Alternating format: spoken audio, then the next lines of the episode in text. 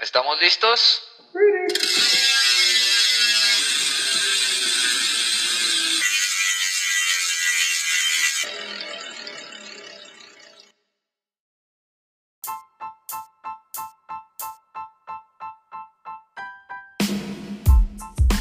Hola, ¿cómo están queridos podcast escuchas? Bienvenidos a una rodadita más de su podcast Ciclismo Obscuro y pues esta es una, una group ride, pero no una group ride cualquiera. De hecho, es una group ride nivel profesional. Y de hecho, a ver si, si, si, les aguantamos el ritmo a nuestra invitada de lujo. Pero antes de presentar a nuestra invitada, tenemos a nuestras amigas Palomita y Ovejita. ¿Cómo están? Bienvenidas. Hello, buenas noches días o tardes, depende de dónde nos escuchen, ah, ya como somos famosos internacionalmente. bueno, pues muy contenta de saludarlos y, este, y feliz, muy feliz por, por ser la ganadora del Fantasy. ah, no, ahí es el Velo Games, ¿verdad? lo que sea, lo gane. Por fin se le, le, pude dar este batalla a la ovejita que pensé que era, que era inalcanzable. Un palmarés pues para el palomar. Sí, qué gusto y qué bueno que nos acompañes el día de hoy. Em, además, para que nos platiques ahí rápido cómo armaste tu equipo. Pues bueno, el buen Nelson y el Mario aquí también como siempre. ¿Qué tal, amigos? Me gustazo saludarlos como siempre. En primera, yo nada más quiero decir, eh, diciendo lo que decía este Lovejo, que pues sí, tenemos una invitadaza, eh, nivel pro, sino es que creo que en México, pues, bueno. Ah, es que si digo más, güey, voy a spoilear, güey, porque pues básicamente ya tuvimos a su coequipera en, aquí en la primera temporada y pues obviamente en esta segunda temporada, pues cómo no, tener más nivel profesional, pero mejor le dejamos a Nelson que de este, este, este intro, esta invitada. Perfecto, amigos. Pues ya para sacarlos del suspenso, pues es un honor para mí presentarles a nuestra invitada de hoy. Eh, es eh, originaria de Guadalajara, Jalisco, eh, dos veces campeona nacional de contrarreloj. actualmente viene de, correr una temporada en Europa para, ahí, para, un, para un equipo que ha, ha, reclutado muchas, muchas latinoamericanas, entonces eso nos, nos, nos enorgullece un buen. Eh, viene de correr muchas clásicas, las, tal vez las World Tour más importantes que hay para que hay femeniles. Y pues sin nada más que decir por el momento, eh, Andrea Fregoso, eh, muchísimas gracias por acompañarnos. bienvenida a tu podcast. Este, este es un espacio para que nos platiques todo lo que tú quieras alrededor de la bici. Hola, muchas gracias. Este, me siento muy afortunada de ser Em, la que está hoy aquí compartiendo con ustedes esta rodada. Y pues, no se diga más, vamos a empezar con esto. se ha dicho. sí. A rodar se ha dicho, entonces denle start al Garmin y empezamos esta, esta rodada. Cada segundo cuenta, cada segundo cuenta. O sea, ya cuando te entoclas, ya, empieza el Garmin. Desde ahí. Clic.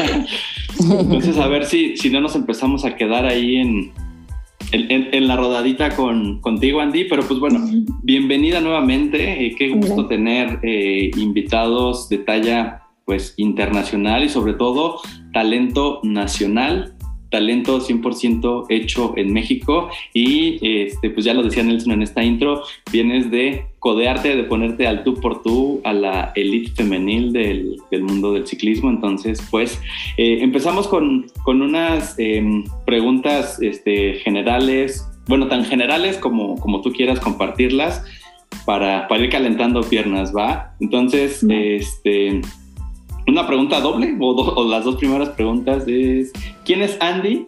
y lo que quieras contarnos de ti y cómo te describes. Fíjate que yo siento que a mí en lo personal, eh, cuando se trata de hablar de mí, eh, es algo como complicado, no sé, o sea, veo complicado describirse a uno mismo, pero bueno, así a, grandes rasgos, ¿qué te puedo decir? Pues eh, tengo 21 años, eh, eh, soy ciclista profesional. Actualmente en mi vida pues, el ciclismo es pues es todo en mi vida ahorita. Eh, desde pequeña me he adentrado un poco en, el mundo del deporte. A los 10 años comencé con, natación, pero de una manera recreativa, o sea, realmente pues sin ningún afán de ir más allá. Y a los 11 eh, comencé a tomarme un poco más en serio el, deporte. A los 11 aprendí a andar en bicicleta. Y, no sé, creo que desde, desde esa edad, o sea, ya hace más de 10 años, eh, se me ha inculcado mucho la, disciplina, la responsabilidad, entonces creo que, soy una persona eh, responsable, disciplinada, eh, no sé, em, tengo ahora poco más de 6 años de ciclista, de los cuales este, poco menos de tres años he sido profesional y no sé, describiría mi carrera deportiva como una travesía contracorriente. Eh, obviamente, como, como cualquier eh, sueño grande, pues eh, uno presenta pues muchos obstáculos. ¿Qué más te puedo decir? Como cualquier deportista tengo metas y ambiciones muy grandes. Eh, también eh, todo esto eh, siento que me ha forjado un, carácter fuerte y pues estoy, no sé, orgullosa de, la persona que soy ahora y no sé, te digo que realmente me cuesta describir, o sea, no sé, a Andrea, no, no sé qué más contarte, o sea, ahí se me, se me cierra todo. creo, que, lo has hecho, creo que lo has hecho muy bien, Andy. este, o sea, y, hay dos cosas que me, que me llaman la atención de, cómo te describes, que es como, creo que eso describe a cualquier atleta de alto rendimiento que quiere lograr eh, cosas como las que tú has logrado, es la disciplina, eh, la entrega, eh, este, esta, esta actitud o esta personalidad que tienes que desarrollar para poder brincar estos obstáculos, eso, eso se admira de cualquier atleta de, de alto rendimiento. Y otra cosa para conectar como con la siguiente pregunta, recuerdo, creo, creo, creo que tienes muy bien, muy claro cómo está tu, eh, tus inicios, o sea, más bien en, el momento en el que conociste tu primera bicicleta, y a nosotros nos, nos, gusta saber eso de, de, los ciclistas que invitamos, es cómo fue tu primera bicicleta, cómo fue ese primer contacto, cómo fue el momento en el que te enamoraste probablemente de ese artefacto de dos ruedas y dos pedales que nos lleva a lugares increíbles. esa historia está, está, está chistosa, mira. Eh, bueno, mi primera bicicleta, que yo no la cuento como mi bicicleta de, de, de, ciclista, obviamente fue una bici que, me trajeron en Navidad, así con castañi, con una canasta enfrente, así muy... Mm, no, no contaba. O sea, para mí mi primer bicicleta fue que, bueno, a los 11 eh, yo entro a un equipo infantil de triatlón y pues yo en súper emocionada y orgullosa me invitan a mi primer competencia de la vida, una estatal, a, los 11 años, eh, pero pues yo eh, iba con la intención de hacer acuatlón, porque yo no tenía bicicleta, o sea, mi bicicleta era para dar unas vueltitas ahí nada más y pues aprender a andar en bici, realmente no, no podía hacer más, más con ella.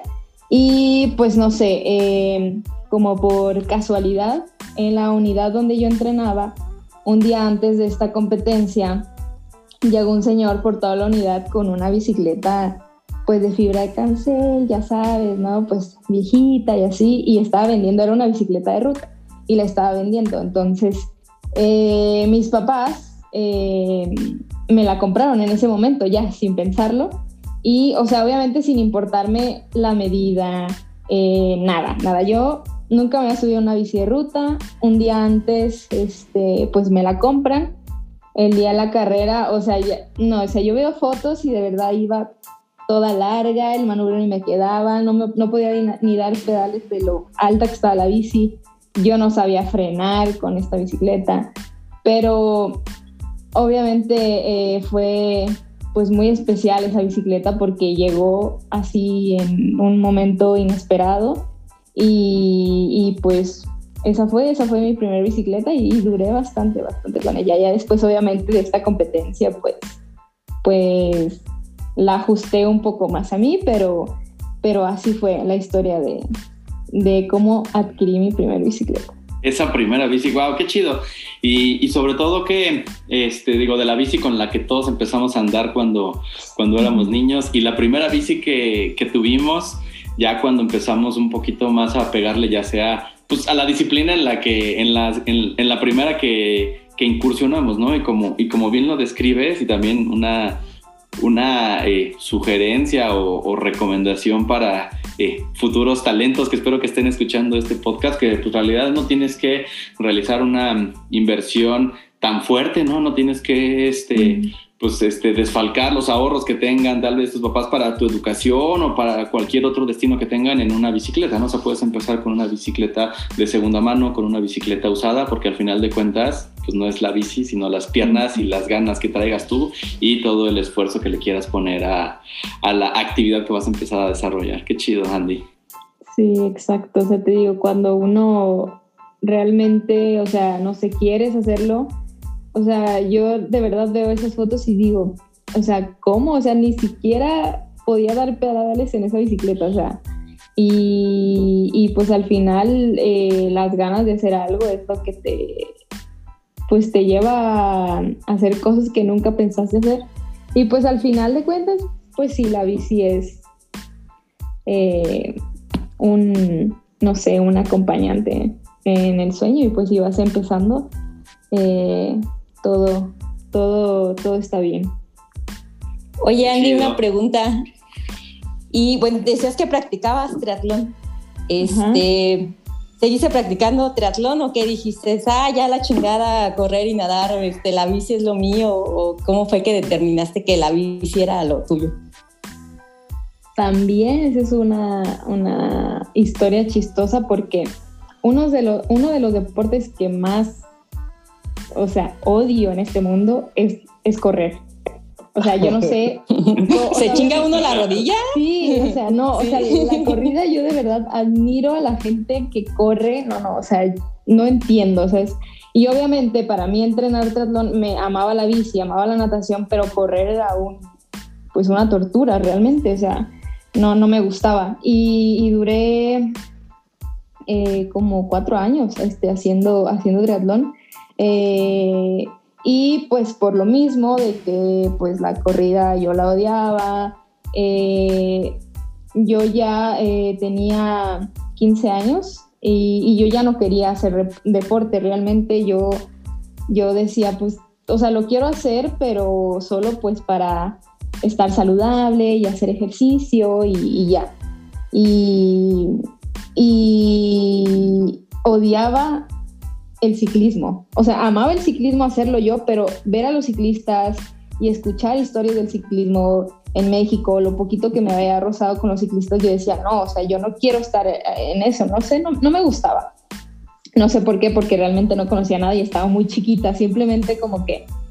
Y es muy típico que los ciclistas digamos, ay, los triatletas no saben rodar o ay, los atletas esto. Y yo escuchaba eso de los ciclistas y decía, ay, no, es que son súper groseros y bla, bla, bla. Entonces, a mí no me gusta. ¿Esos fantoches que Ajá, y ahora yo soy ciclista y digo, tiene, tenía razón, no se tenía razón. No saben rodar Qué guapos son, qué guapos se ven ahora. y este, y, y a mí no me gustaba realmente. Y, pero me llevaban mucho a correr eh, carreras infantiles que, hacían aquí un serial infantil de ciclismo y me iba muy bien. Realmente era en el en triatlón no me iba muy bien, eh, corriendo pues menos, nadando tampoco me iba bien y en el ciclismo pues me iba muy bien. Entonces en las carreras infantiles me decían es que tú tienes que ser ciclista, bla, bla, bla. Y yo decía, no, no, es que no me gusta. Y eh, conocí a, a mi actual entrenador y él este, me, me pues me, me, dio un speech de que es que tú puedes ser muy buena y tienes que dedicarte a una cosa. y yo decía, es que este señor está loco, o sea, yo no quiero. Y mis papás me obligaron a ir con él este, a que me hiciera pruebas de esfuerzo, a que me empapara del ciclismo, de lo que él había hecho, bla, bla, bla. Y, y durante unos días de obligación de mis papás de ir con él y así, pues mira, aquí estoy. Seis años después me convenció y... Felicidades. Felicidades, qué bueno. Pero bueno, sí está un poco loco, no lo vamos a negar. Sí, sí o sea, no, sé, yo me acuerdo y, todavía tengo amistad con, con mis ex compañeros de triatlón y sí me dicen, o sea, por, o sea, qué rara eres, o sea, de repente de la noche a la mañana, pero pues, no sé, así es, en el fondo estaba ocultando el amor al ciclismo. Descubriste el amor verdadero. Sí, así, así fue. Fui difícil, pero, pero se logró. Y la verdad es que mm, creo que fue la, mejor decisión que, que, hasta ahora he tomado. Oye, y un poquito hablando, bueno, continuando ese, esa, esa decisión que nos, que nos platicaste, ¿no? Que el pasar de una disciplina a, otra, pero ¿cómo fue? ¿Dónde está ese vínculo ya con, con, el ciclismo profesional y sobre todo con toda tu experiencia que has tenido corriendo en Europa? ¿Cómo fue ese journey? Eh, salto y luego ya el viaje, ¿no? Sí, eh, bueno, como ciclista profesional, profesional, eh, la verdad es que, no sé, me pone, me hace sentir muy afortunada y orgullosa de este tema de, mi primer equipo profesional, mi primer contrato, el brinco a este, a este mundo que la verdad es, pues es diferente, eh, porque todo esto surge porque, bueno, yo eh, tengo la fortuna de trabajar con con un ex ciclista profesional que fue 14 eh, años profesional, que estuvo en todas las grandes vueltas, en, Juegos Olímpicos. Y eh, yo recuerdo que desde que yo lo conocí, eh, a él le apasionaba la idea de construir un equipo profesional femenil.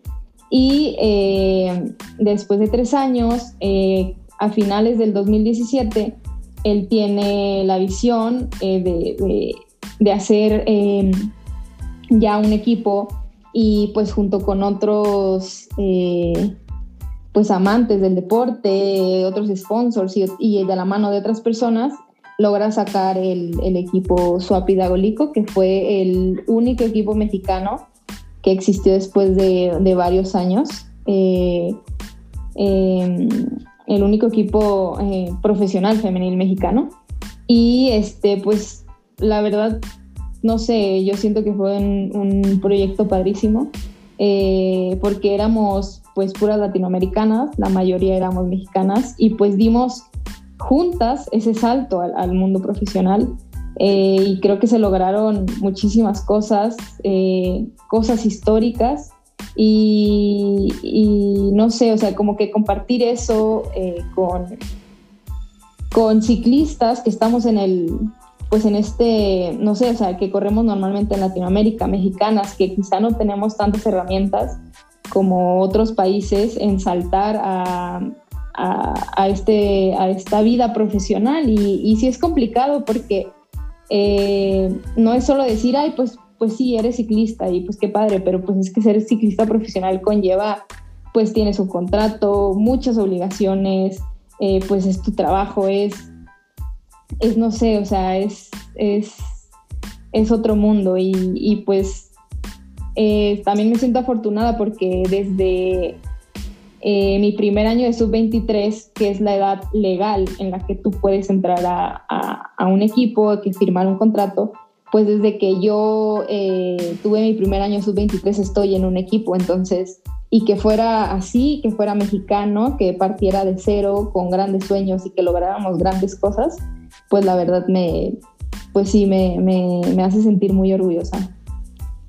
Sí, créeme que este, este pequeña grupeta siguió muy de cerca pues todos los, todos los eh, logros que consiguió el swap itagólico. O sea, de hecho, hablamos en, diferentes rodadas de, qué es lo que ha pasado, ¿no? o, de qué es lo que pasó con ese equipo que tiene ahí temas un poquito oscuros, pero, pero sí, o sea, entendemos, entendemos que, pues seguir en, esta, en este, este, ahora sí que en esta rodadita del ciclismo profesional, pues te ha, te ha conectado de, la manera correcta y pues ahí de la mano de, de David, pues han, han logrado llegar a, a otros, a otros espacios, ¿no? Y a, correr en otros, en otros lugares. Y pues creo que eso es lo que al final vale la cuenta. O sea, digo, eso es lo que hay que tomar en cuenta, la perseverancia y las oportunidades que se abren cuando pues tienes determinación.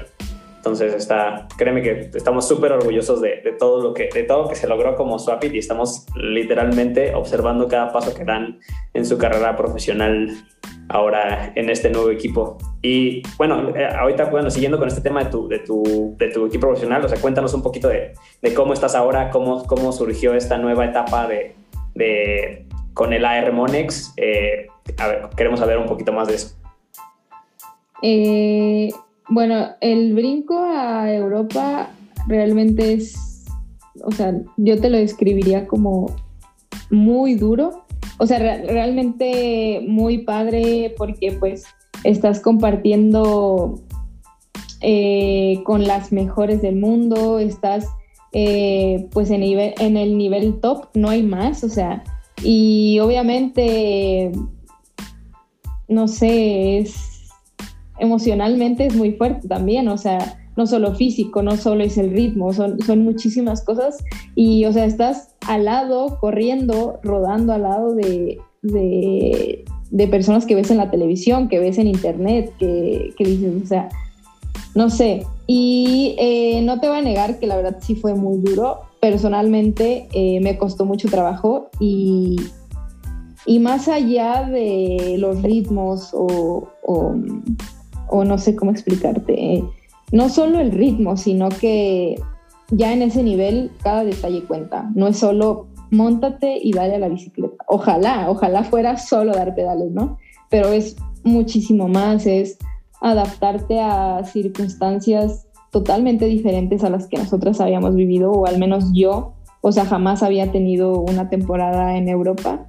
Y, y es totalmente diferente, ya deja tú el ritmo, ¿no? O sea, es eh, las condiciones climáticas son muy diferentes. Eh, los pelotones, o sea, estás corriendo con casi 200 corredoras, o sea, en cada carrera, y es algo que aquí en Latinoamérica, o sea, es muy difícil de ver, no es, pues no es común.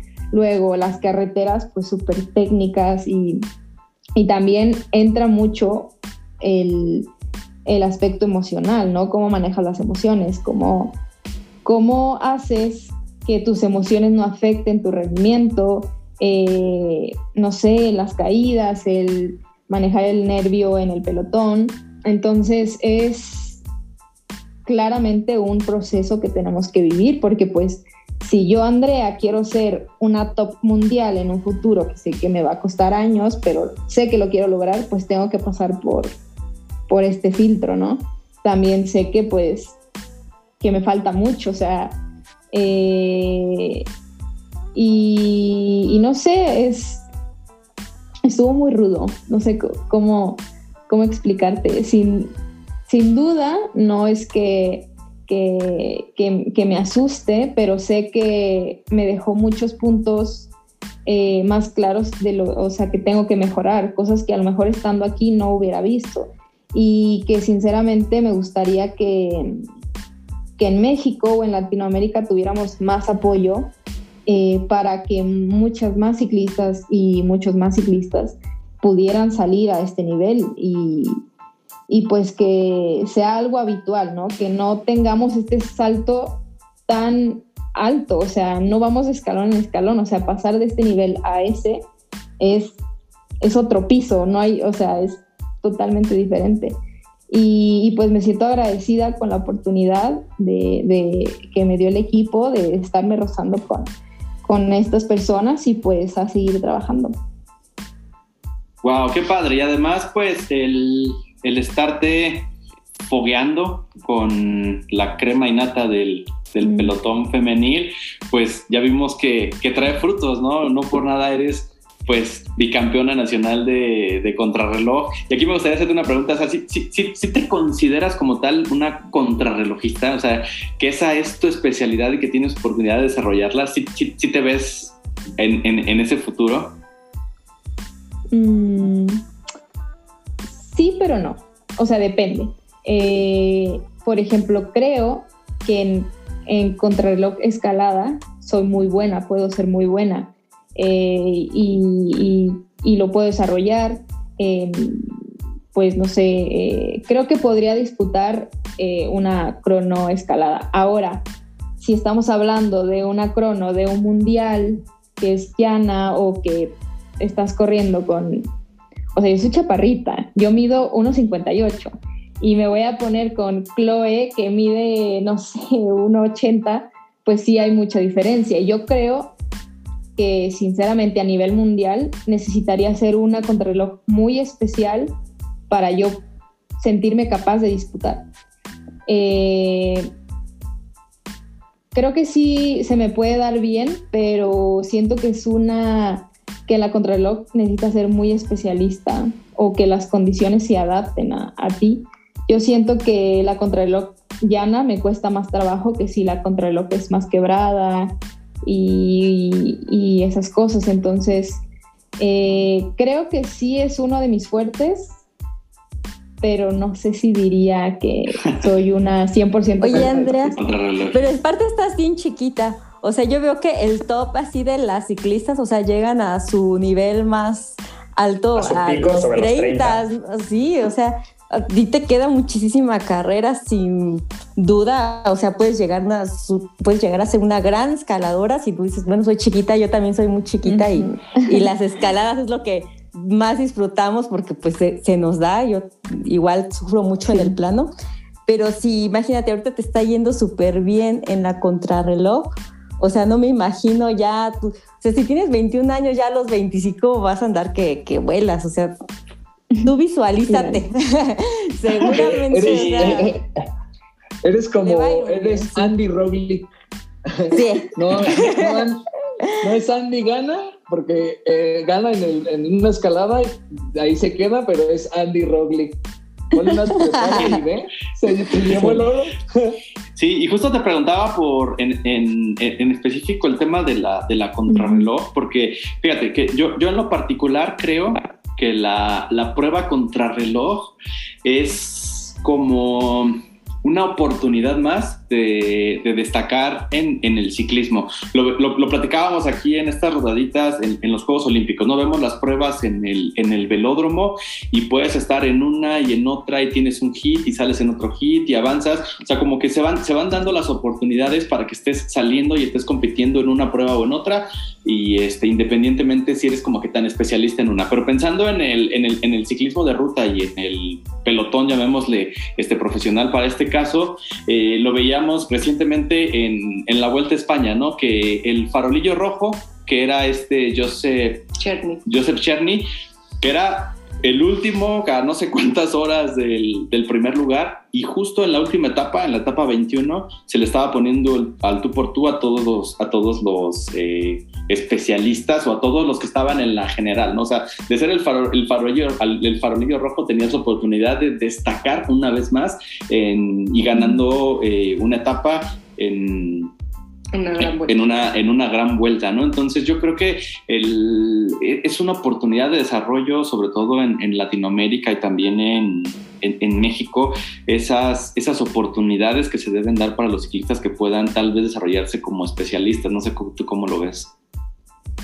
Sí, obvio, sí, sin duda hay que este, pues aprovechar, ¿no? Como dices, cada oportunidad para destacar. Yo sí creo que la contrarreloj es muy especial. Eh, también eh, ahora, de hecho hoy fueron los, los campeonatos europeos. y, y, o sea, ahora que estuvimos eh, en el Giro, que ves, es que, es que no sé cómo explicarte, o sea, en la crono, obviamente, o sea, has visto que hay personas que han perdido contrarreloj por milésimas y, todo cuenta, aunque no parezca, o sea, tú ves una bici de una pro y de verdad que todo lo que exista en el mundo que te pueda ir, que te haga ir, no sé, un segundo más rápido, lo tienen, o sea, todo. Eh, que la cadena con este, con, ay, se me fue el nombre, con su cera porque para que roce menos, perdón, es que se me fue el nombre, este, bueno, una cadena especial este, que los rodados, que el manillar hecho a la medida, el buzo, o sea, el buzo se los hacen personales. Tú ves el buzo y es así porque les queda súper pegado. Y, realmente es que lo, lo, trabajan mucho, o sea, están muchas horas en la bici, eh, se preocupan por cada detalle y hacen muchas pruebas, tienen túnel de viento y creo que a, a nivel Latinoamérica, creo que sí nos nos falta todavía mucho eso. Y, y, te digo, o sea, creo que sin duda eh, hay, hay talento y hay que desarrollarlo. Si tú eres, eh, y tienes que probar para saber si eres, eres bueno en esto, ¿no? Pero una vez eh, que ya estás decidido a especializarte en esto, pues ir con toda la idea, ¿no? O sea, a tope dentro de lo que se pueda, digo, entiendo que no es el mismo apoyo que tengan allá que el que tenemos nosotros. Y, pero no sé, o sea, hablando de, de hoy, del campeonato europeo, hoy estaba viendo que la que ganó hoy promedió 49 kilómetros por hora. O sea, 49 kilómetros por hora. No, o sea, está impresionante. Y tú la ves, yo vi una foto de ella y su buzo tenía hasta guantes integrados y no se le ve ni una arruga en el buzo y tú ves las fotos y se ven así como hasta perfectos de que el casco no se le sale ni un cabellito y, pues son demasiado profesionales en ese aspecto. Entonces, eh, yo creo que ahí sí cuenta todo. Y creo que es posible, claro, pero pues con su, pues con todas las las atenciones y herramientas, ¿no? Okay. Y con el, con el acceso que tienes ahorita, por ejemplo, o sea, no sé, realmente no comprendemos tanto de cómo está posicionado a Remonex, a lo mejor en cuestión de presupuestos o en, en, cuestión de acceso a diferentes herramientas, como dices tú. O sea, ¿qué tan, qué tan cerca te sientes ahora que, que tienes este, o sea, este equipo que ya es, es, un equipo pues, que corre en el World Tour, que tiene un, una, o sea, un presupuesto diferente? O sea, ¿qué tan lejos aún así te sientes de los equipos como top, o sea, de un Movistar, de un de, este, DSM, de un, o sea, de, esos equipos, de un Michelin, de un Jumbo, ajá. Mm, eh, creo que sí, sí siento aún eh, diferencia. Eh, claro que ves los presupuestos de esos equipos y pues es totalmente diferente. ahora la, la, la, bici de contrarreloj que tengo pues sí es muchísimo mejor a la que, a la que yo tenía. Y pues te digo, o sea, uno trata de hacer lo mejor con lo que tiene. O sea, bueno, yo este, sé que, que investigando y viendo un chorro de videos en, en YouTube de que es más rápido y que están usando los pros, ah, bueno, pues ya te compras la cadena, eh, los Ceramic Speed para ponerle ahí a la bici y que bla, bla, bla. Pero aún así yo creo que, que falta, falta mucho. Aparte también que estos equipos, te digo, o sea, uno piensa que es, ay, bueno, ahí está la bici, super pro, montate y dale, ¿no? Eh, digo, a lo mejor me salgo un poquito del tema, pero también influyen muchísimas cosas. Obviamente el, el nivel de logística que tienen estos equipos es muy diferente. O sea, tú ves que estos equipos viajan con, no sé, un chorro de camiones, eh, no sé cuántos mecánicos con chef, eh, sea masajista, o sea, sí, o sea, impresionante, o sea, viajan con todo y, y, pues también eso hace la diferencia, yo siento, porque al final de cuentas nosotros somos personas, o sea, nos cansamos, no es como que, ay, bueno, pues tú tienes que darle aquí muy duro y, y ya, ¿no? Eh, y influyen muchísimas cosas, entonces yo creo que sí aún se nota la diferencia. Bueno, me imagino, bueno, también es una parte de sentirte así frustrada a la hora de correr, que te pones al lado de, estas chicas. Y me imagino, o sea, porque la verdad es que los latinoamericanos eh, sí hay de muchas deficiencias y prácticamente se corre como a la antigüita, según sensaciones, porque no cuentas como ni con toda la tecnología con la que ellas llevan en sus bicis, este, y todos los, vaya, todo lo que hay detrás en, las, en la preparación. Y pues me imagino que eso también influye a la hora de correr, que afecta en sus resultados porque, pues sí, o sea, te sientes como, bueno, estoy aquí como por, ya nada más como por puro, ¿qué será? O sea, por, por lo buena que eres, no porque, o sea, no hay, no influye nada más como, latino, como latinoamericano empiezas en modo hard la vida. Sí, esto, está cañón, está cañón el, el, nivel de, o sea, como lo mencionas, ¿no? El nivel de, acceso a, a, las cosas en general, o sea, a la tecnología, o sea, yo no sé ni, aquí en México ni dónde puede haber un túnel de viento, por ejemplo. O sea, no sé si siquiera exista uno aquí en México. Entonces, o sea, hay, hay cuestiones que, que, que te quedan a, a una distancia pues, pues, relativamente grande, ¿no? No sé, en cuestión de dinero, en cuestión de, distancia real, en cuestión de muchísimas cosas. Entonces, mm. si empiezas en modo hard, o sea, es, es, doble mérito para, para, pues, para todas las, las compañeritas que, que, están en, en, el AR Monex, que, pues, que han logrado eh, incluso llevarse etapas, ¿no? O sea, tuvieron ahí la, la, gran, la emoción de llevarse alguna etapa en, estos, en, estas clases, en estas vueltas, en estos giros, en estas clásicas, ¿no? Que, ¿Cómo se siente ese, ese, ese resultado de trabajo en equipo?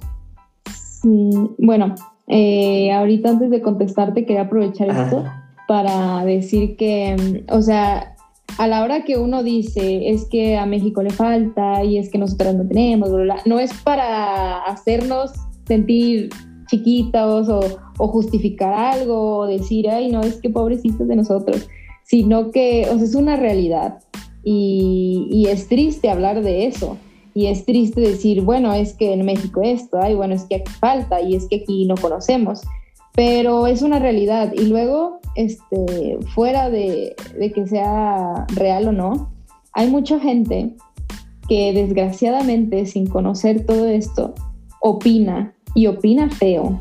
Y dices, ¿por qué? O sea, eh, ¿por qué la gente, eh, no sé, si vamos a un mundial, ¿no? Y, ay, no, pues les fue súper mal a los mexicanos. Ok, sí, es la verdad. Pero, ¿qué hay detrás? ¿Qué hizo México para que nos fuera bien? ¿Qué hicieron las instituciones para que nos fuera bien? ¿Qué proceso hicimos para que nos fuera como las europeas? Nada que ver.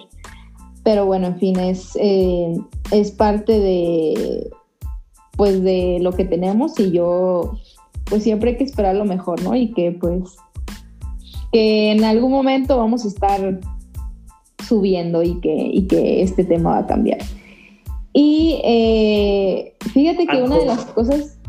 Justo antes, justo antes nada más para reforzar eso, o sea, créeme, estamos completamente de tu lado en ese. Nosotros somos eh, fieles seguidores de los ciclistas mexicanos y comprendemos el sacrificio que implica y, el esfuerzo que se hace y, y la posición es, es meritoria. O sea, entendemos, la, el, entendemos el lugar en donde está. O sea, créeme que nosotros nos hemos montado en bicicletas al lado, de, al lado de ustedes como profesionales y no damos una. O sea, sabemos lo complicado que es llegar a ese nivel y aparte dar la cara y, no sé, llegar en la posición 40. Nosotros no, o sea, como ciclista promedio no tendrías la oportunidad ni siquiera de, rodarla. Entonces, créeme que estamos de acuerdo, estamos completamente de acuerdo con eso y, también tenemos seguimiento a este tipo como de, pues, de injusticias y de incoherencias que tiene el ciclismo mexicano. Entonces, créeme que te apoyamos al 100% en ese, en, ese, en ese sentido. No, Sí. Este humilde podcast siempre les está echando porras, siempre les está siguiendo, o sea, siempre les está aplaudiendo, o sea, todo, o sea, todo el esfuerzo, eh, porque el simple hecho de estar ahí,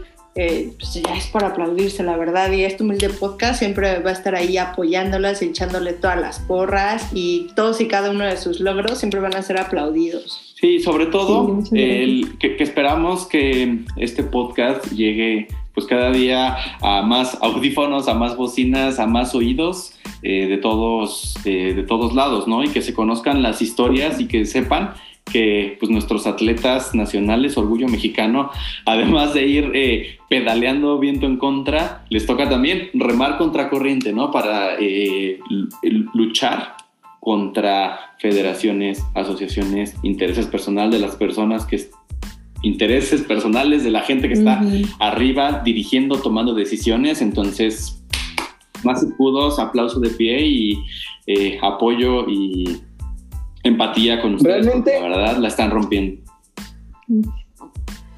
realmente como dice Nelson, o sea, nosotros como creo que el mucho del público que nos escucha, muchos de nuestros amigos y más, pues ahora sí que venimos siendo ciclistas aficionados, amantes del ciclismo como tal.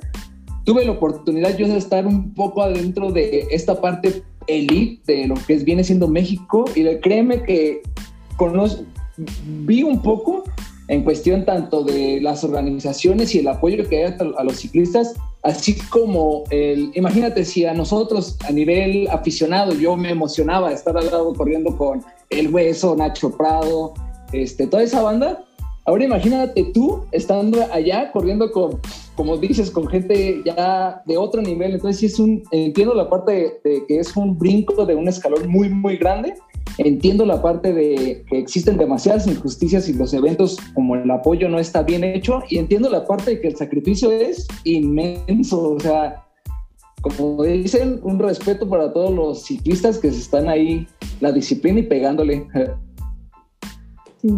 Y fíjate que, bueno, obviamente, pues aquí hablamos de ciclismo, pero eh, ahora que recién tenemos los Juegos Olímpicos, o sea, la cantidad de comentarios malos hacia los atletas en general, pues es impresionante que dices, ok, obviamente a mí me gustaría ver a México es super medallas y ya que a todos les fuera bien, pero pues hay, hay veces que, bueno, evidentemente nadie sabe la historia de, o muy poca gente de cada deportista. Y pues obviamente en frío y sentado viendo la tele, pues es muy fácil, ¿no? Decir, ay, pues deberían de de ser mejores. Pero pues, no sé, espero que, que sea, que todos los aspectos que se tengan que mejorar, pues que sea una alerta y pues que, pues que fuera de, de hacer malos comentarios, pues buscar, ¿no? Dentro de nosotros que, se puede hacer para, pues para cambiar eso, que sin duda se puede hacer. Claro, clarísimo. Eso es, eso es, eso es 100% real. Oye, Andy, aquí justo este, estos temas que ya estamos hablando, que se empieza a poner candente la situación. Oscuro. Oscuras. por eso, por eso María Dan decidió llamarle ciclismo oscuro a este podcast, porque pues tocamos esos temas, pues, que generan polémica. Claro, esos temas. exacto. Aquí puro real. Sí. ahí, te van, ahí te van dos preguntas de ciclismo oscuro. Este, uno es, ya, que tocábamos tema de, Juegos Olímpicos, ¿por, qué realmente no existió una plaza para la, para la, crono femenil en, Juegos Olímpicos? Y ahí ya nos vas a dar un spoiler, este, ¿cómo, se va a ver el equipo que va a ir a representar a México en los próximos eh, campeonatos mundiales en Flandes? ¿Qué sabes tú? ¿Qué has visto? ¿Qué te han contado? Mira, este, a ver, por la ese, miras o no bueno, ¿eh? Ese miras o no que... eh, lo de la plaza de la contrarreloj, bueno, evidentemente es el tema en el ciclismo, este ciclo olímpico es todo un caso, ¿no? Eh, o sea, la verdad, impresionante eh, todo, pues lo malo que pasó, desgraciadamente, no hubo este, mucho provecho, ¿no? De, este ciclo. Y pues en el tema de contrarreloj, eh, pues sorprendentemente nuestra federación no sabía el reglamento eh, o los requisitos que necesitaban los atletas para asistir, eh, cosa que está, bueno, extraño porque el reglamento está desde muchos años ahí.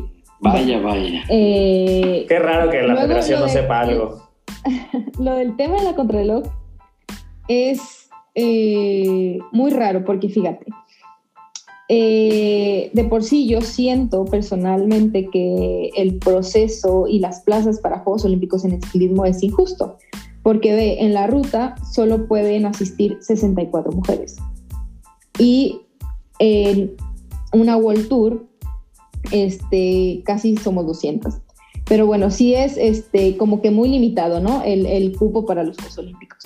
Y en contrarreloj solo clasificaban los 15 primeros países hasta el cierre de los puntos. O sea, el ciclo octubre 2018, octubre 2019, México clasificó en el puesto 17. O sea, no teníamos, este, eh, no había plaza para contrarreloj. Pero pues eh, se da la ocasión de que algún país rechazó su plaza de contrarreloj, entonces se fue corriendo, otro país la volvió a rechazar, bueno, llegó a México y le ofrecen a México esta plaza. Y aquí en México dijeron, ah, pues a la campeona nacional, este, Yareli Acevedo, ¿no? Eh, la convocan o publican que, que, ella va a estar ahí. Pero una vez más, no leyeron este, las letras chiquitas, ahora sí, que decían que cuando clasificas como los primeros 15 países, solo puedes llevar a una corredora que vaya a correr la ruta, porque no se agregan plazas. Entonces, en estos 15 primeros países, la que corría la contrarreloj tenía que salir de las que clasificaban en la ruta.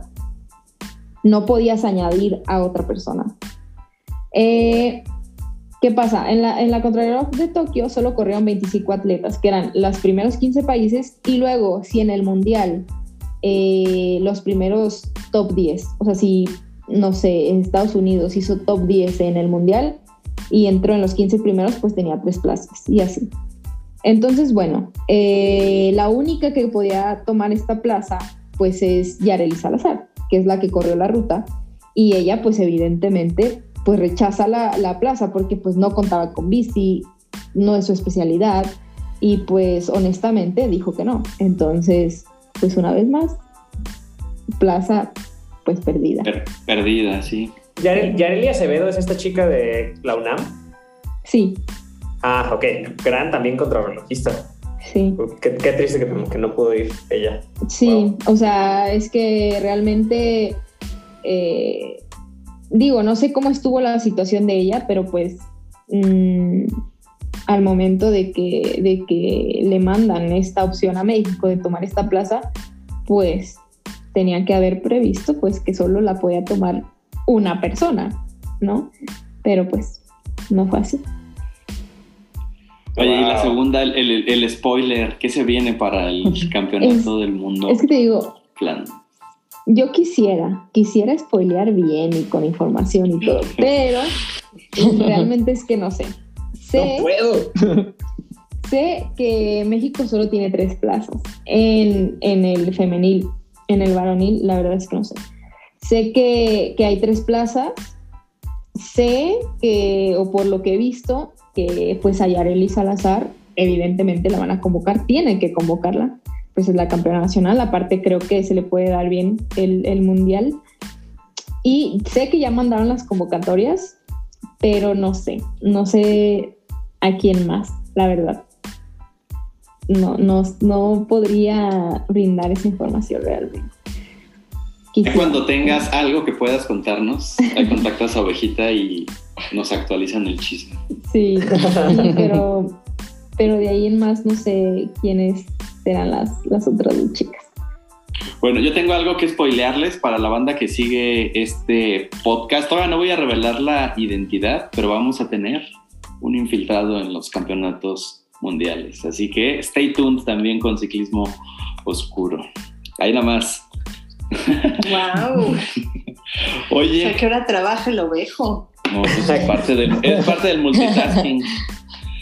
Oye, tenemos una sección que se llama The More You Know, pero aquí vamos a hacerla The More You Know contigo para pues saber más de ti y pues algo un poco este, diferente, ¿no? Ahí, ahí, te va la pregunta. Si pudieras armar un coffee ride y salir a darle el rol, ya sabes, ¿no? En la bici, una rodadita buena onda, algo, este, pues así, buen pedo, con un personaje, no importa si es de esta era, si es de una era pasada o si es de una era del futuro. Y o si es de ciclismo. Tampoco necesariamente tiene que ser alguien del mundo del ciclismo, puede ser cualquier personaje o de otro planeta. Exacto. ¿Con quién armarías un coffee ride y a dónde la o lo llevarías a, a dar el rol y por qué? Mm. Tengo dos personas, y sí son ciclistas. Eh, dos personas eh, que son, que, bueno, este, son ciclistas que admiro mucho y creo que son totalmente diferentes. Obviamente tú ves a las ciclistas y pues solo conoces de ellas lo que, pues lo que dejan, ¿no? Lo que ves en sus redes sociales, cómo se desenvuelven en las carreras, sus entrevistas, tal. Y ahí sí no sabría quién porque me encantaría conocer la personalidad de Chloe Daiger porque, no sé, siento que es, que es una deportista no sé, o sea, muy ruda. Siento que tiene una mentalidad súper fuerte y, me encantaría saber cómo afronta ella este, sus retos, cómo ve ella el ciclismo, como sus logros, o sea, no sé, porque eh, cada que, que tiene logros internacionales, ella ha dado entrevistas así como de que, ah, pues qué padre, ¿no? Eso campeona del mundo, pero pues mañana es otra historia, eso ya es del pasado, que sigue y así. Entonces, su mentalidad me da mucha curiosidad, pero en este momento de mi carrera, creo que armaría el copyright con Mon Malpacio, porque siento que, que, me ayudaría mucho, siento que como que se identifica más, porque pues ella pues es de Sudáfrica, quizá también un, un país donde tampoco está tan desarrollado como algún país europeo el, ciclismo, que pues tiene una carrera pues, pues larga, se ve que, que pues le apasiona esto, le eh, ha tenido mucha perseverancia, eh, igual ha afrontado pues, situaciones difíciles, lesiones, bajarse de la bici. Y, y, yo creo que eso es como que lo que me haría falta ahora, platicar con alguien así. ¿Y a dónde la llevaría? Ah, que no sé, porque...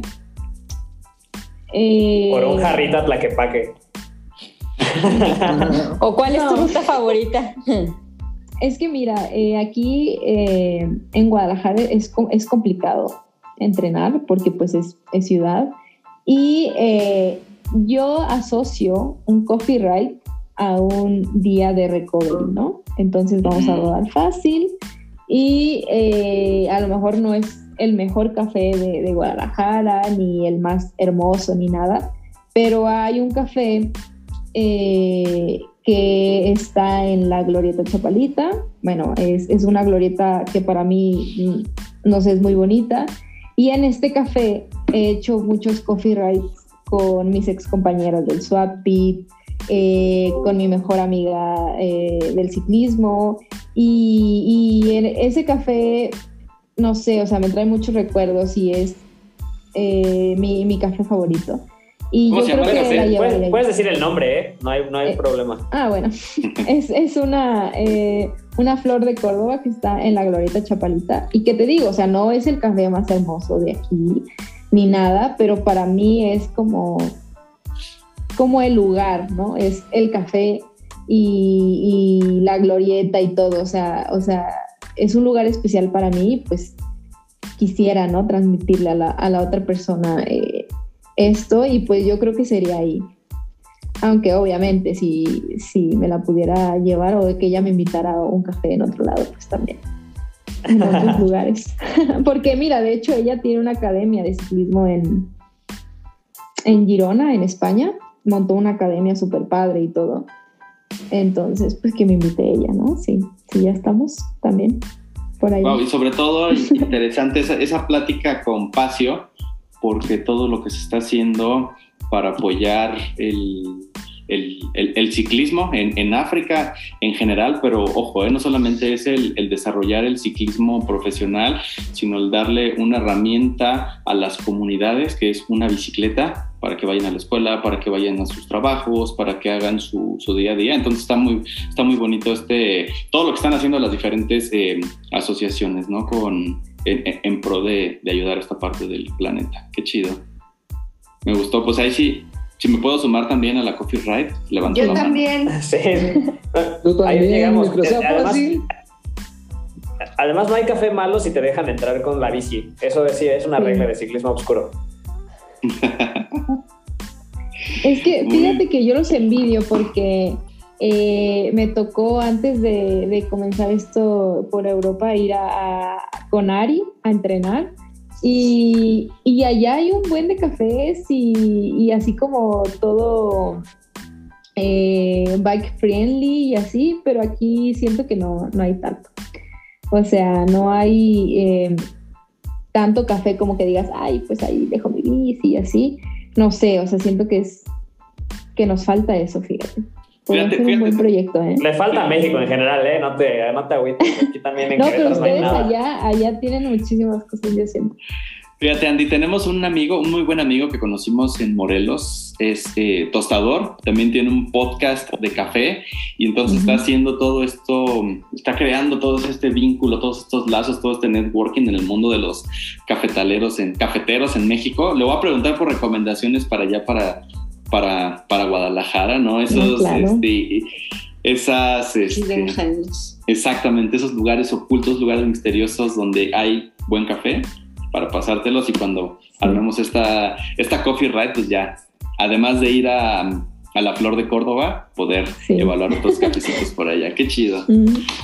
Muy bien, pues muchas gracias por todo esto que nos compartes, todo esto inspirador, muy eh, emocionante, ¿no? Platicarnos, pues, lo que te ha tocado vivir y lo que te falta, ¿no? Ya lo decía Gladys, la verdad eres muy joven, diste ese, ese salto al, al, ciclismo elite. No sé si, si, pasaste por, por juniors, pero pues bueno, ya estás en, en, las grandes ligas y te auguramos muy buenas cosas. Los, el mejor de los, de los éxitos y pues bueno, aquí seguiremos muy de cerca tu, tu carrera y te hago una pregunta. ¿Te quedas con nosotros en la rodadita? Vamos a continuar con eh, un par de temas más. La Vuelta a España, que ¿Tuviste oportunidad de, seguirla ahí, dos, tres más o menos?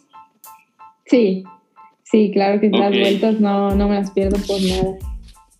Tú muy bien. Entonces, qué bueno, gracias por, por, por, seguir con nosotros aquí en esta rodadita. Y pues bueno, continuando con los temas que traemos, no hay mejor representante de este crew para que nos platique qué pasó en esas últimas etapas de la Vuelta a España que la ovejita va a ser súper rápido porque además del último podcast solo nos faltó comentar las últimas tres etapas, lo que fue 19, 20, 21. Me interrumpen cuando haya temas de ciclismo oscuro que contar, pero en la etapa 19 fue una etapa de media montaña y aquí lo que vimos fue que en un... Em, pues llamémosle la fuga, que era un pequeño grupito eh, que ya nunca pudo alcanzar el pelotón. Eh, de entre ellos ganó Magnus Cornilsen del IEF, su tercera victoria de, de, la Vuelta a España. Yo si quisiera quedarme con un corredor de la Vuelta a España diferente a Primoz Roglic, me quedo con, con, Magnus. Es por su bigote. ¿Tú dónde te quedarías, Andy? Por su bigote rubio. que no sé por qué mucha banda lo dice, ay no, Magnus es gringo nada más porque es güero y tiene un bigote este rubio, pero pues no, no es gringo, es de Dinamarca. Sabe para los que dicen que es gringo. Yo he visto muchos comentarios allí en Twitter, ¿no? Del, del gringo Corn en realidad no es gringo. No, no es, es paisano de Jonas, ¿no? Sí. ¿Con quién te quedarías tú, Andy, del, de la vuelta? Que no sea primos. Es la regla, que no sea primos. que no sea primos. Ah, no sé, creo que no podría elegir uno porque me hubiera gustado ver un poco más de acción. Eh, pero, a ver, me gustó mucho, no recuerdo exactamente el número de la etapa, pero en la que Egan se fuga con, con primos.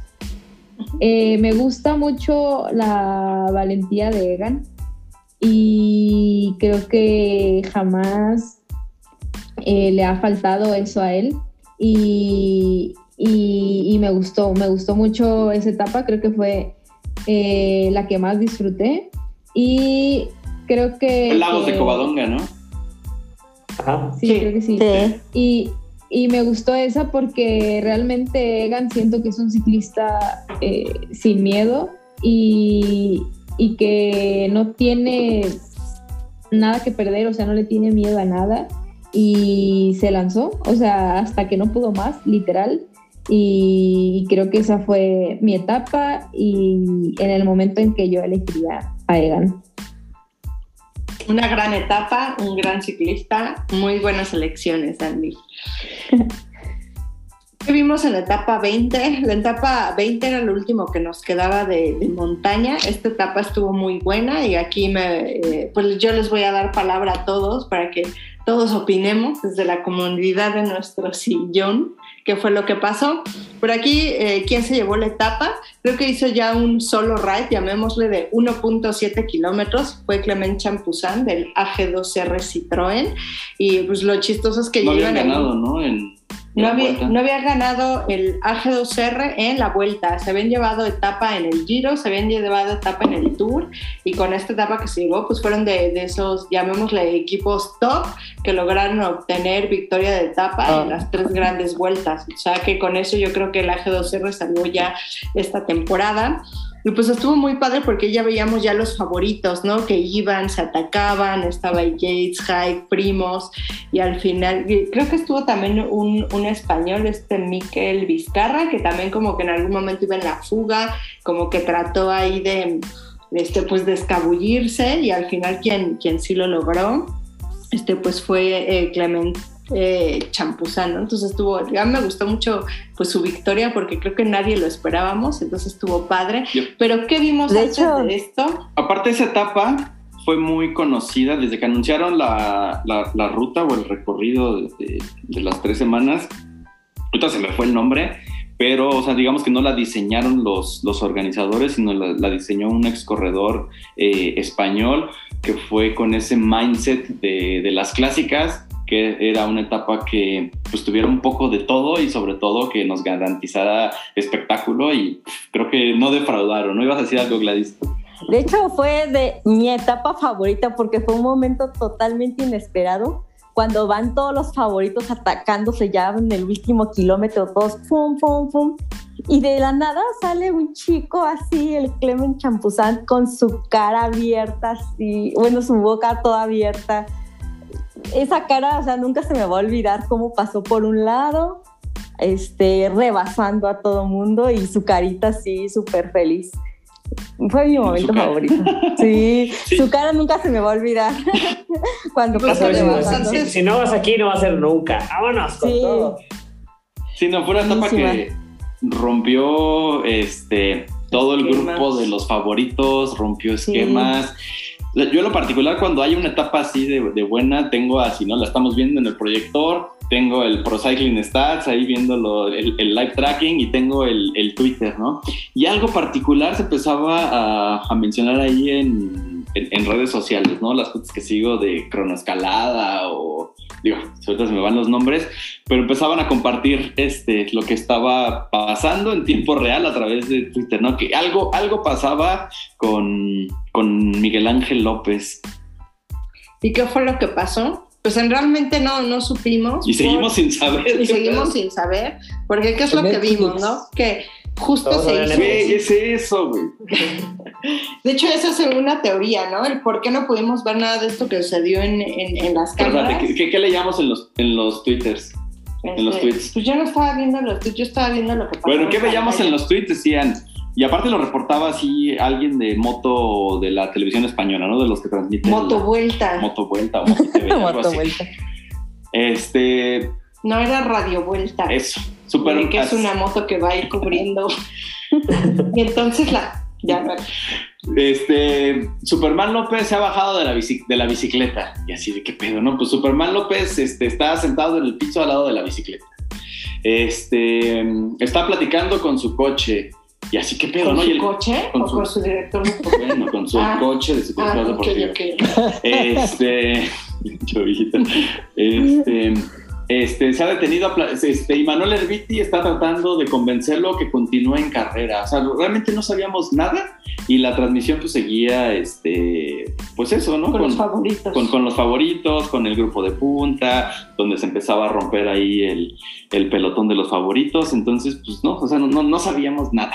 En resumen. lo que creemos que pasó es que vimos cuando pues el Ineos estaba atacando, ¿no? Yo creo que la estrategia de ellos era Van Yates y Egan uno y uno, a ver eh, a cuál le sale la, escapada o a cuál no siguen. Entonces tuvo la, la fortuna Yates este, de que justamente cuando él salió lo sigue Primos, entonces ahí se va a Rueda eh, Enric Más, también ahí aprovechó este, seguir a Rueda High y quien, quienes se quedaron pues fue Egan, porque obviamente no iba a cerrarle el hueco a su compañero y se quedó ahí Superman. Sí, Egan ya había declarado ¿no? que le daba lo mismo quedar en un quinto o en un, o en un décimo lugar.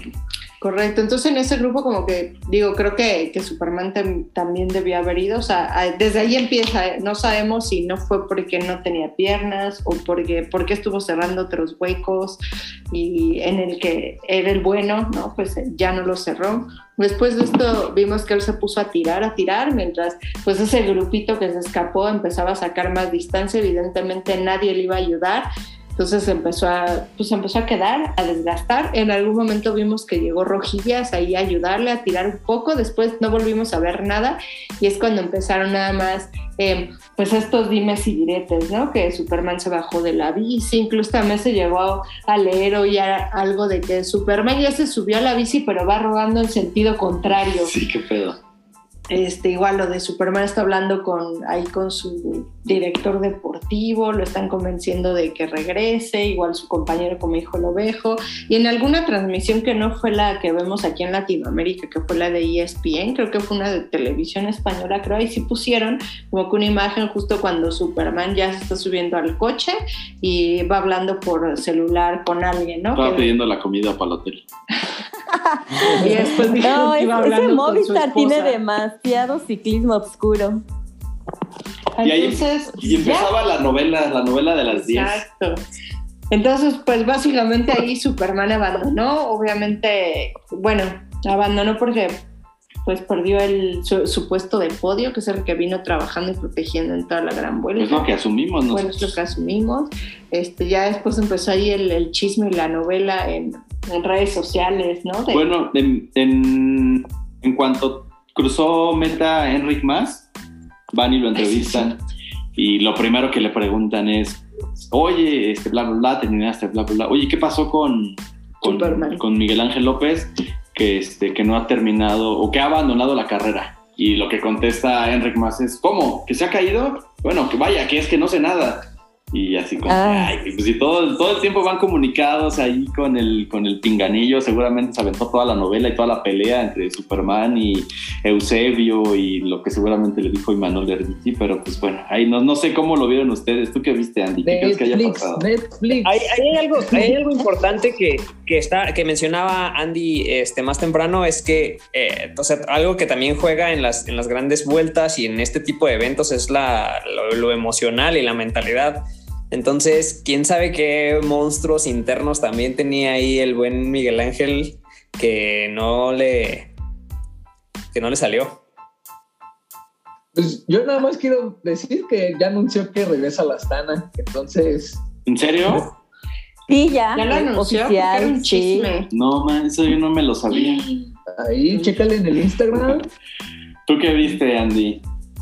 ¿O de qué te enteraste? ¿O tú cómo lo ves? Mm, no sé, yo sí comparto lo de Nelson, yo creo que fue una decisión totalmente emocional, que claro, o sea, es que uno en frío, yo apuesto o estoy casi segura que ahora Miguel Ángel está súper arrepentido, sea cual sea el motivo, porque hubiera hecho top 10 en una gran vuelta, o sea, de un top 10, pues es mucho decir. Eh, yo creo que fue, pero bueno, no sé, tomar decisiones a 200 pulsaciones, viendo que se te va el podium, eh, estresándote y tal, pues debe ser, o sea, tomar decisiones en caliente ahora sí, pues debe ser, pues no es lo mismo, ¿no? Eh, yo creo que fue pues algo emocional, quizás sí no está muy, muy a gusto, no estaban muy a gusto en el equipo, no sé. y pues ahí te das cuenta que incluso en los pros, un error de un segundo, de no haber salido ahí, de no sé, quizá estaba, no sé, le, le, faltó atención ahí, o no sé, no sé qué, qué pudo haber sido, pero es que una decisión puede romper cualquier cosa. Y yo creo que, que sí fue algo emocional su decisión. Y que ahora, o sea, es que está impresionante que dices a un día de acabar la vuelta, a un día, o sea, ya ni siquiera por decir acabar o hubiera hecho top 10, que te digo, o sea, no cualquiera puede decir hice top 10 en una vuelta a España, o sea, es, es, es algo, es mucho, o sea, es admirable, igual es admirable el, el, trabajo de todos, pero ya estás ahí, ¿qué más quisieran los demás de, de estar en tu posición, no? Pero y pues, sobre todo solo uno sabe el que, que, le haya pasado por la cabeza de decir, no, ya, o sea, hasta aquí. Sí, o sea, qué, qué, raro y qué bizarro estuvo, ¿no? O sea, él se ve llevando la etapa que siguió después de Lagos de Covadonga, la del Gamoniteirú, que era una trepada infame nueva en, en, la Vuelta a España y él la había ganado, ¿no? O sea, había dado un golpe de autoridad y había demostrado, pues, que el móvil sí puede ganar etapas, ¿no? No, aparte, Miguel Ángel es etapas reinas, él ya había ganado también etapa reina en el... Fue en el Tour, había también ganado la del Mont Ventoux o sea, él es de, él es de carrera. No, discúlpame, pero Mont Ventoux lo ganó Bolt. Bolt Van Aert. Ah, bueno, pero hubo, eh, hubo antes eh, una, no recuerdo qué carrera, que se subía dos veces igual y lo ganó Miguel Ángel, pero no fue el sí, fue, fue sí, es esa, ah, creo, no recuerdo. Sí, creo que fue un reto, no recuerdo, el reto del Monbeck Tux, creo, porque se subía sí, el, el Monbeck ah, Challenge. Exacto, esa, ajá, fue ese, tal cual. Ajá pues esta vuelta. ¿Qué vimos? Ya la, la, novela, ya para no hacerse las más de cuento largo, ya siguió dando, ¿no? La esposa de Superman López contestándole tweets a, a, ahí en la cuenta de ESPN. ¿Pero quién es el chismoso? Y luego el papá de, de, de su esposa, o sea, su suegro, también ahí dando declaración. Ah, ya se hizo así. Ya la señora siempre metiéndose en broncas. Sí, ya de esas de Talía que yo ya dije, ay, no, ya. Ay, ya, no, ya, ya lo veremos en, en, el día menos pensado, temporada sí. 3, por ahí de noviembre más o menos. Pero, o sea, yo poniéndome en el lugar del esposo, o sea, si fuera mi, mi ovejo el que le hubiera pasado eso, yo sí estaría así desatando mi furia en redes sociales por mi ovejo. Pero bueno, a mi ovejo no le ha pasado. Aunque creo que mi ovejo sí sería del tipo de Superman. O sea, él sí se bajaría a hacerse la de pedo. Hacer, ajá, hacerse la emoción, a golpear y aventando la bici. Aventar, sí, sí, sí, sí. Si ustedes creen que la vida es fácil en este corral, pero, pero no. ¿Qué vimos en la etapa? Ahí en el Monex hay alguien que sea muy temperamental o que los haga salir de sus casillas. No. ¿No? O sea, se la llevan chido. Sí. Ah, qué bueno. Bueno, porque bueno. luego entre chicas somos más nos prendemos más fácilmente, sí. No, sí, o sea, las mujeres sí, so, sí, somos complicadas, pero hasta eso fíjate que no, o no sé, eh, ya somos muy eh, tranquilas y, y, respetamos, ¿no? O sea, cada Todas quien sin engancharse bien. con nada. Ajá, sí. sí, qué bueno. Okay. Bueno. ¿Y mmm, qué vimos en la última etapa? Fue una contrarreloj individual que les dije que no se la perdieran. Y aquí en resumen, eh, Magnus Cornelsen estaba por llevarse su cuarta etapa, pero pues al final no se la llevó, hizo segundo y se la llevó el buen Primos. ¡Bravo! Todavía pasó rebasando. ¡Bravo! Porque rebasó más. Exacto, ahí demostrando que. Eso fue lo que, que más me gustó. Exacto, que tenía para ganar. Y al final, ¿cómo quedaron? El podio fue Primos, eh, Enric Mas y Jack High. El de la montaña se lo llevó Michael Storer del DCM. Eh, la de puntos se la, llevó, se la llevó Fabio Jacobsen. La de joven, Egan la cedió en, en, en esta etapa en 20 que comentamos a Gino Mader, también del, del Bahrein Victorious, y el mejor equipo fue el Bahrein. ¿Y qué fue lo que les dije yo cuando iban a empezar a hacer su equipo? O sea, no desestimen equipos como el Bahrein, todos no, que el Jumbo, que el Mobi, que el Ineos, y les dije no desestimen al Bahrein. Y miren, suelto mi micrófono. y pues nada, aquí está nuestra campeona de nuestra liga de fantasy en Velo Games, sí. Gladys, que fíjense que la, historia de Gladys estaba, me gustó, porque pues venía históricamente de, pelear este, media tabla y pues bueno, poniendo el nombre de ciclismo oscuro en alto y llevándose los Velo Games. ¿Qué onda con tu equipo? Pues es que yo le dije a la ovejita un día antes, ¿me puedes hacer la lista, por favor? no, este, pues sí, yo también había visto que el Bahrein traía buen equipo y le aposté un poquito al Bahrein con Jack Hayes. Y también este, la aposté con Yates, porque dije, bueno, alguien de Linios, dije, Bernal no lo creo porque pues ya no lo veía como con muchas ganas, ya después de lo del Giro. Este, Primos Roglic, pues era como la fácil.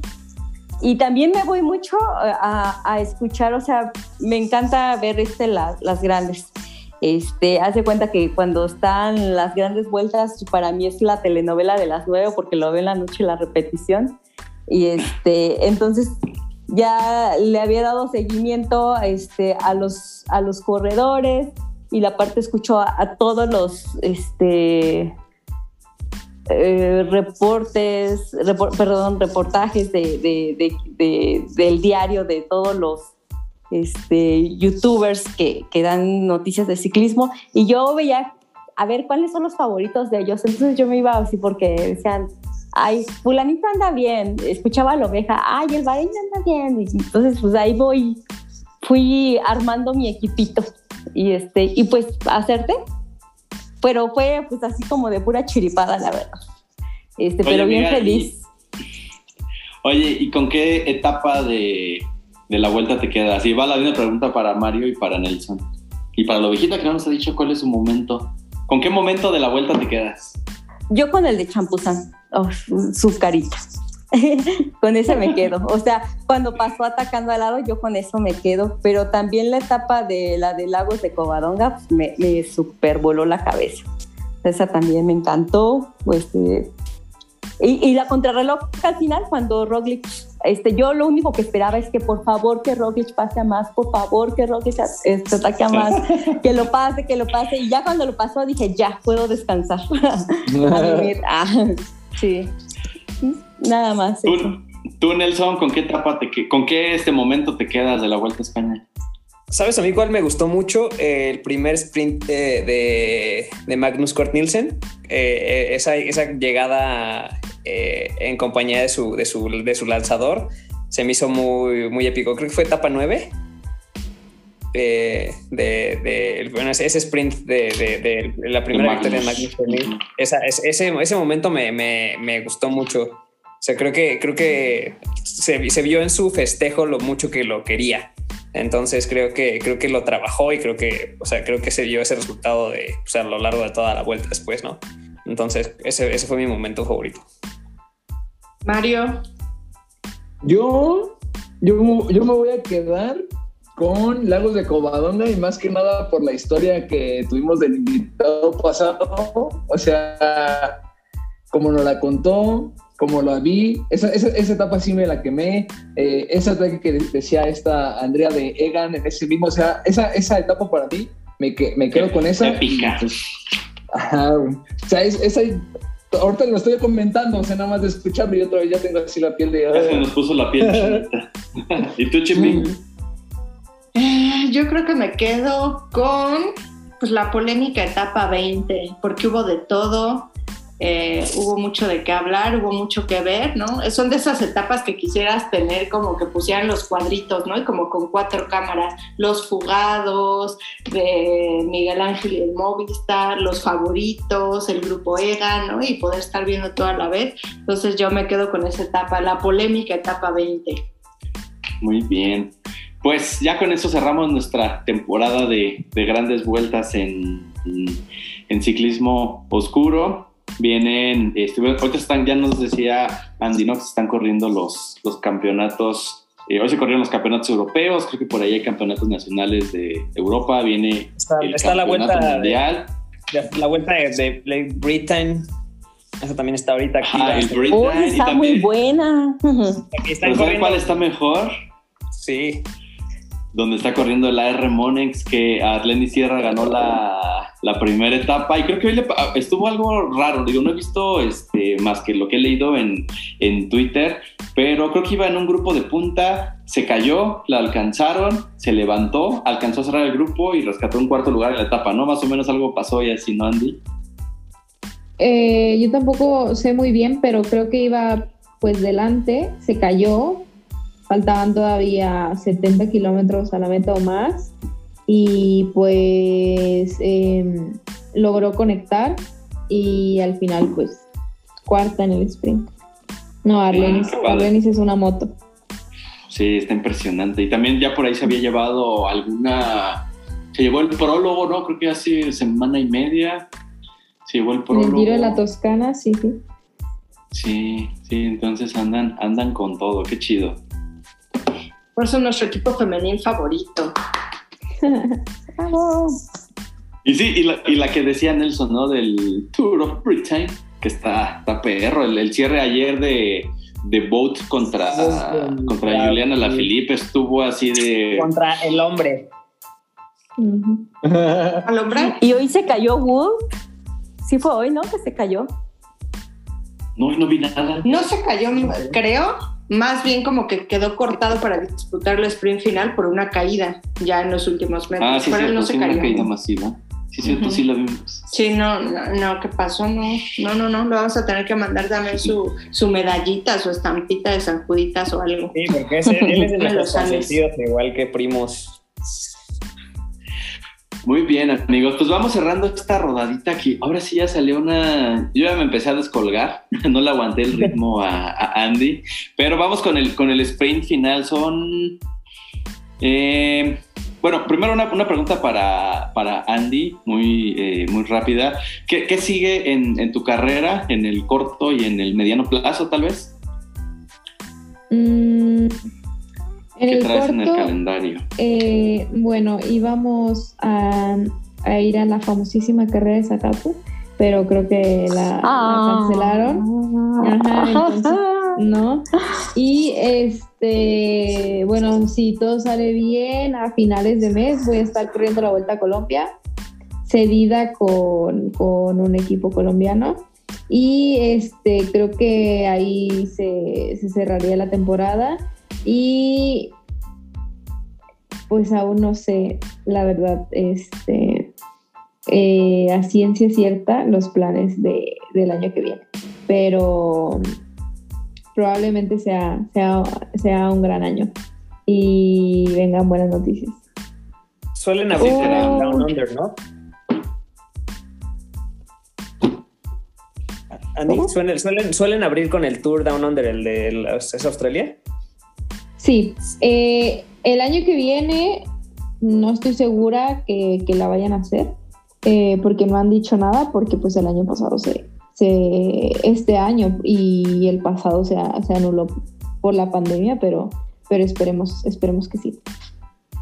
Ojalá. Andy, porque ¿ya has Australia corrido siguen antes? súper herméticos. Andy, ¿ya has corrido antes la de Zacapu? Sí. Oh, sí, ¿qué ya tal? Uy, nos hubiera Muy- encantado tenerte por acá de nuevo. Sí, es- está, está muy bonita, eh, pero nunca, nunca me he quedado al 15. Este, me hubiera gustado, pero pues sí, la verdad sí la veía muy complicada este, este año para, por la pandemia y todo. Creo que es la mejor decisión, la verdad, aplazarla. Ojalá el próximo año te tengamos Sí. por acá. Sí, ojalá que sí. También nosotros nos tenemos que dar una vuelta, tenemos pendiente y de echar porras a ese campo. Oye, ¿estás lista para el sprint final, Andy? Sí. Venga, te dejo con la ovejita. Son preguntas súper rápidas, súper básicas, pero son preguntas claves analizadas por muchos psicólogos para que tengamos un perfil de toda tu personalidad. miedo. ok, Rapidísimo. ¿Café o té? café, ¿Cerveza o vino? vino, ¿Playa o bosque? playa, ¿Madrugar o levantarte tarde? levantarme tarde, ¿Mascota, perro o gato? gato, ¿Blanco o negro? negro, Em, ¿Contrarreloj o group ride? O sea, individual o group ride. Grupo Ride, creo. Muy bien, pues esas serán las, las, últimas preguntas sorpresas y con esto vamos a hacer todo un análisis de tu personalidad. Ok. Después me dicen que es broma. no, es No, broma, no para ya. conocerte un poquito más. Exacto, para que todos te conozcamos más, ya saben qué es lo que le gusta a Andy, ya saben que invitarle si algún día se la topan y no dejan de echarle porras de dinos cómo estás en tus redes sociales para que todavía tengas más seguidores, todos te sigan. Eh, estoy como Andrea Fregoso 99 en Instagram y en Facebook, bueno, este, mi página de ciclista es todo mi nombre completo, Andrea Ramírez Fregoso. Y son las únicas redes sociales que tengo. Las únicas redes oficiales de Andy ya se las saben, síganla en Instagram y en Facebook. De todos modos, les podemos dejar ahí este, en la algún post, descripción. ¿no? En la descripción, eh, igual de la rodada, ahí las redes de Andy para que la sigan. Muchas gracias nuevamente por acompañarnos, de verdad que fue un lujo. Cuando más nos divertimos es cuando tenemos invitados. Muchísimas gracias por compartir eh, un poco de lo que ha sido tu experiencia, tu vida y de todo lo que has pasado por este sinuoso camino del ciclismo. No, muchas gracias a ustedes. Me gustó mucho esta rodadita. Espero estar en otra más. Me Claro que sí. Ciclismo Oscuro es tu casa. Muchas gracias. Gracias a todos. Gracias. Pues bueno, abrazo, banda, amigos. Gracias, Andy. Sigan rodando. chingón. de semana muchos kilómetros, rueden chido. Adiós. Bye. Bye. Adiós.